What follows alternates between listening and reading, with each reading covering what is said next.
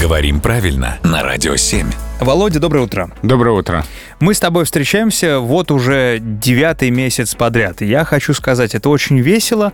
Ощущение, что мы с тобой прошли огонь, воду и медные трубы. Ну, то есть так говорят, я не совсем знаю, что это означает. Поясни. Интересное выражение, действительно. Давай сначала с огнем и водой разберемся. Давай. Это такие древние еще символы очищения. Вода и огонь как такие очищающие вещества. Но мы с тобой каждое утро очищаемся от безграмотности. Очищаемся, да, и всех очищаем. Да. А вот что такое медные трубы? Здесь есть две версии. Давай расскажи обе. Давай, более жизненная э, связана с процессом приготовления спиртных напитков.